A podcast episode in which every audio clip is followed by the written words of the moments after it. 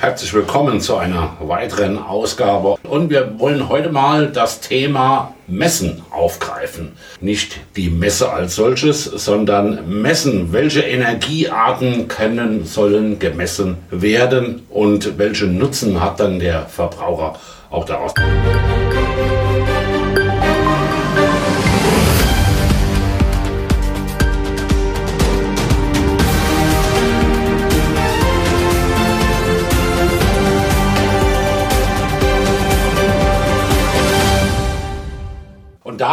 können wir schon mal gleich mal so ein bisschen in die Vergangenheit greifen. Und zwar, laut Kelvin hat man so einen tollen Satz gesagt, if you cannot measure it, you cannot improve it. Wenn Sie es nicht messen können, können Sie es nicht verbessern. Lieber Daniel, da gehen wir auch schon mal rein. Da gibt es ja einmal diese zwei Unterschiede. Äh, einmal mit MID und einmal ohne MID. Was, was ist da der Unterschied? Genau, Stefan. Also, grundsätzlich sind alle unsere Messgeräte hinsichtlich Energiezähler MID-konform, also ähm, geeicht. Und wir haben aber auch zusätzlich in der C-Baureihe die Möglichkeit, nicht geeichte Zähler zu verwenden. Aber hast du richtig erfasst. Und hier haben wir die Möglichkeit, entsprechend beides anzubieten. Warum brauche ich eigentlich das Ganze? Was ist die Zielsetzung dahinter des Ganzen? MID ist nichts anderes als die europäische Richtlinie hinsichtlich des Messen Eichgesetzes und ähm, die PDB die nationale Bestimmung und man hat damals das einfach ersetzt, um ein einheitlicheres Verfahren zu gewährleisten.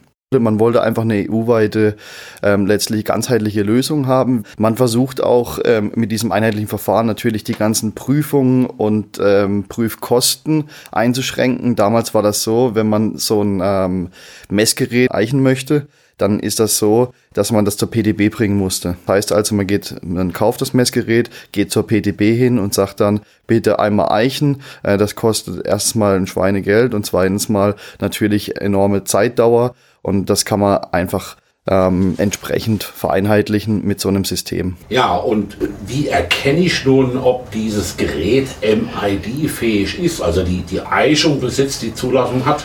Ähm, das sind immer drei Bausteine, die hier ausgewählt werden und auf dem Zähler dargestellt sein sollen. Zum Beispiel M18 mit dem CE-Kennzeichen und dem Datum. Und dann haben wir die Möglichkeit, sofort zu erkennen, ähm, okay, das Gerät ist zu diesem Zeitpunkt geeicht worden und äh, hat entsprechend die richtige Kennziffer. Und ja, oh, welche Energiemessgeräte sind davon betroffen? Also grundsätzlich mal ganz viele, ne, sind über zehn Stück. Ähm, letztendlich auch Gas, Wasser, Wärmezähler beispielsweise und Taxometer, zum Beispiel Wagen, die MID betroffen sind. Da wir aber aus der Niederspannung kommen, muss man ja sagen, wir haben die Möglichkeit hier vor allem Elektrizitätszähler ähm, zu eichen ne, mit der MID. MID, gibt es da auch noch äh, Unterschiede? Gibt es da Genauigkeitsklassen? Richtig, Stefan. Da gibt es verschiedene Genauigkeitsklassen, und zwar A, B und C. Ähm, A, B und C entsprechen der Genauigkeit. A ist die Genauigkeitsklasse 2, B ist die 1 und C 0,5. Für spezifischere Anwendungen, zum Beispiel in der Industrie, braucht man 0,5 eher ähm, von der Genauigkeitsklasse und 1 ist so Standard. A bieten wir in dem Fall überhaupt nicht an. Unsere schlechteste Genauigkeitsklasse in Anführungszeichen ist in dem Falle die B, also 1% ungenau auf den Messwert und 0,5 bieten wir entsprechend auch an ab der Silberversion von den entsprechenden Zählern. Also das heißt, überall da, äh, wo letztendlich auch abgerechnet wird, wo es natürlich um, um Geld geht, dann auch, da brauche ich natürlich diese MID-Zähler mit dieser hohen Genauigkeitsklasse, mit diesen hohen Anforderungen. Genau, ja. Und äh, wann und wo finden wir dann diese Geräte heute im Einsatz? Also wir haben diverse Anwendungen von einer Hochschule, die verschiedene Räume vermietet. Das ist ja in dem Fall der Stichpunkt, die Vermietung.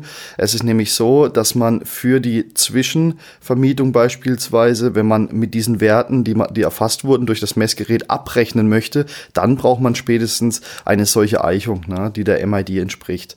Das ist ja so, man könnte ja sonst als Hersteller hergehen und sagen, hier habt ihr ein Messgerät, äh, das Messgerät ist zu sehr geringen Produktionskosten produziert worden und dann sagen, ja, also das misst ganz genau, in Wirklichkeit Wirklichkeit erfüllt es aber nur die Genauigkeitsklasse 5 und der Kunde hat entsprechend einen so ungenauen Messwert in Kilowattstunden, dass er viel zu viel zum Beispiel bezahlt ne? oder entsprechend viel zu wenig, je nachdem. Deshalb berücksichtigt die MID auch den Cosinus Phi beispielsweise, wo man dann hergeht und sagt, ähm, Blindschein-Wirkenergie muss erstmal unterschieden werden, äh, entsprechend nach dem Cosinus Phi. Wenn der 0,5 beträgt, dann zahlt man die Hälfte, äh, Stefan, äh, an Blindenergie, was ja wirklich schlecht wäre für den Anwender, ne, weil man dann die Hälfte zu viel bezahlt, beziehungsweise das Doppelte. Und hier hat man entsprechend die einzelnen Anwendungen. Wir haben echt schöne Projekte mittlerweile gemacht, auch in Kombination mit dem Ecomatic-System. Das kennst du ja auch, Stefan. Ja. Ähm, da haben wir zum Beispiel die Möglichkeit, bei einem Studentenwohnheim ähm, einen Allgemeinzähler zu setzen für 300 Apartments, jeweils pro Apartment einen Energiezähler. Die Energiezähler kommunizieren dann zu dem Ecomatic-System über MBus oder Modbus, sammelt die Daten wiederum auf. Ja, und was bringt mir das dann als Betreiber eines Studentenwerkes genau, äh, als Betreiber und als Errichter vor allen Dingen? Die Werte können alle zur Abrechnung verwendet werden. Somit spart man sich 299 ähm, Haushaltszähler, sage ich mal, die EHZ-Zähler, die man im klassischen Sinne ja auch kennt. Das ist natürlich ein, ein, schönes Beispiel für die Frage, wann und wo finden diese Geräte ihren Einsatz. Gerade in so einem Stud modernen Studentenwohnheim ja. macht das natürlich Sinn. Aber natürlich auch überall da, wo Energiedaten erfasst werden können. Ähm, die Geräte werden immer stärker nachgefragt, oder? Auf alle Fälle, ja. Der Markt ist sehr stark wachsend, sei es durch gesetzliche Regelungen wie zum Beispiel EEG, also Erneuerbaren Energiengesetz. Na, das ist zum Beispiel ein Stichpunkt, der in der Industrie ganz stark im Kommen ist im Moment. Ähm, dann haben wir das Thema ISO 50001 und 50003. Ja, da sollte man auch tunlich darauf achten, dass man entsprechend die einzelnen Messgeräte verwendet, auch mit MID, weil die einfach die viel höheren Genauigkeitsklassen erfüllen. Und ähm, die werden auch durchaus genutzt, um gegen Dritte abzurechnen, wieder Stichpunkt EEG. Ansonsten haben wir aber auch die Möglichkeit, einfach flexibler mit so einem kleinen Gerät hier eine Zwischenabrechnung durchzuführen, als mit so einem großen EHZ-Zähler. Und welche Geräte sind sinnvoll? Gibt es Kombinationen, die wir auch dem Installateur da äh, anraten? Mhm. Die gibt es auf jeden Fall. Äh, ich habe es gerade eben schon mal angedeutet. Die Kombination beispielsweise mit dem Thema Ecomatic-System ist vor allem für Gewerbebereich, ne, Wohnungsbau auch. Man stellt sich vor, man hat so ein Studentenwohnheim, was wir auch gemacht haben, ähm, ist eine Bank, ne, also die einzelnen verschiedenen Verbraucher analysiert mit den Energiezählern. Die werden weitergereicht hin zum Konzern zum Beispiel, der dann abrechnet und ähm, die Gaswasser-Wärmezähler werden entsprechend auch noch mit dazu aufgeführt in das Ecomatic und das Ecomatic äh, kommuniziert entsprechend in die Cloud von der Bank. Ja. Da gibt's diverse Anwendungsgebiete. Ähm, wir sind sehr breit, weil das ein sehr einfaches System ist, was für jedermann gedacht ist, für zum Beispiel auch einen Energiemanager in einem Industrieumfeld wie bei der ABB im Stotz. Am Standort haben wir auch einen Energiemanager, der könnte das Gerät oder hat es eingebaut natürlich und ähm, entsprechend kann er jederzeit auf das Dashboard schauen, um mal zu schauen, okay, ähm, was sind denn meine Verbräuche, was habe ich denn für Peaks, Lastprofile sind ja hier vor allem ausschlaggebend. Was, äh, wenn man so mal an den Installateur denkt, was kann er falsch machen, beziehungsweise auf was muss er achten, mhm. wenn er solche Energieverbrauchszähler verwendet? Also da gibt es verschiedene Themen. Ähm, zum einen die Eichfrist. Wie lange ist so eine Eichfrist gültig? Wir haben vorhin über verschiedene Medienzähler gesprochen, die davon betroffen sind. Wenn wir nur aus Sicht der Elektrizitätszähler das Ganze beleuchten, dann können wir sagen, MID-Datum plus acht Jahre, also die Eichfrist ähm, beginnt ab dem Datum, was auf dem Energiezähler draufsteht. Ne? Wenn der MID 19 steht, haben wir hier für, für das Jahr 2019 die Eichfrist bis 2027 und spätestens 2028 muss nachgeeicht werden, wenn das Gerät zur Abrechnung verwendet wird. Muss der Installateur dann das Gerät ausbauen? Muss das irgendwo hinschicken oder, oder wie, wie funktioniert das dann?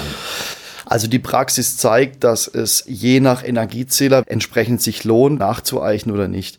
Die Nacheichung ist durchaus ein Aufwand, auch ein Kostenpunkt, der sich bei einem B- oder C-Zähler der einfachsten Variante einfach nicht lohnt und das Gerät ausgetauscht werden soll. Wenn man aber zum Beispiel einen A-Platin-Zähler verbaut hat, hier es ähm, einfach zum Gerät kommt, was wirklich sehr kostenintensiv war, da wendet man sich an die ähm, entsprechende Eichbehörde, dann googelt man einfach in seiner Region, Rheinland-Pfalz zum Beispiel oder Baden-Württemberg, Rhein, äh, Rhein-Neckar-Kreis, Eichbehörde, dann kann man sich hinwenden und entsprechend kommen die Leute auch gerne und eichen die Geräte entsprechend nach.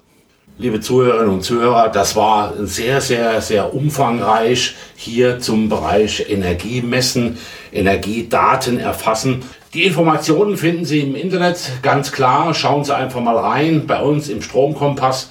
Und wie immer findet ihr den Link in den Folgenotizen. Bis zum nächsten Mal, Ihr Stefan Klein.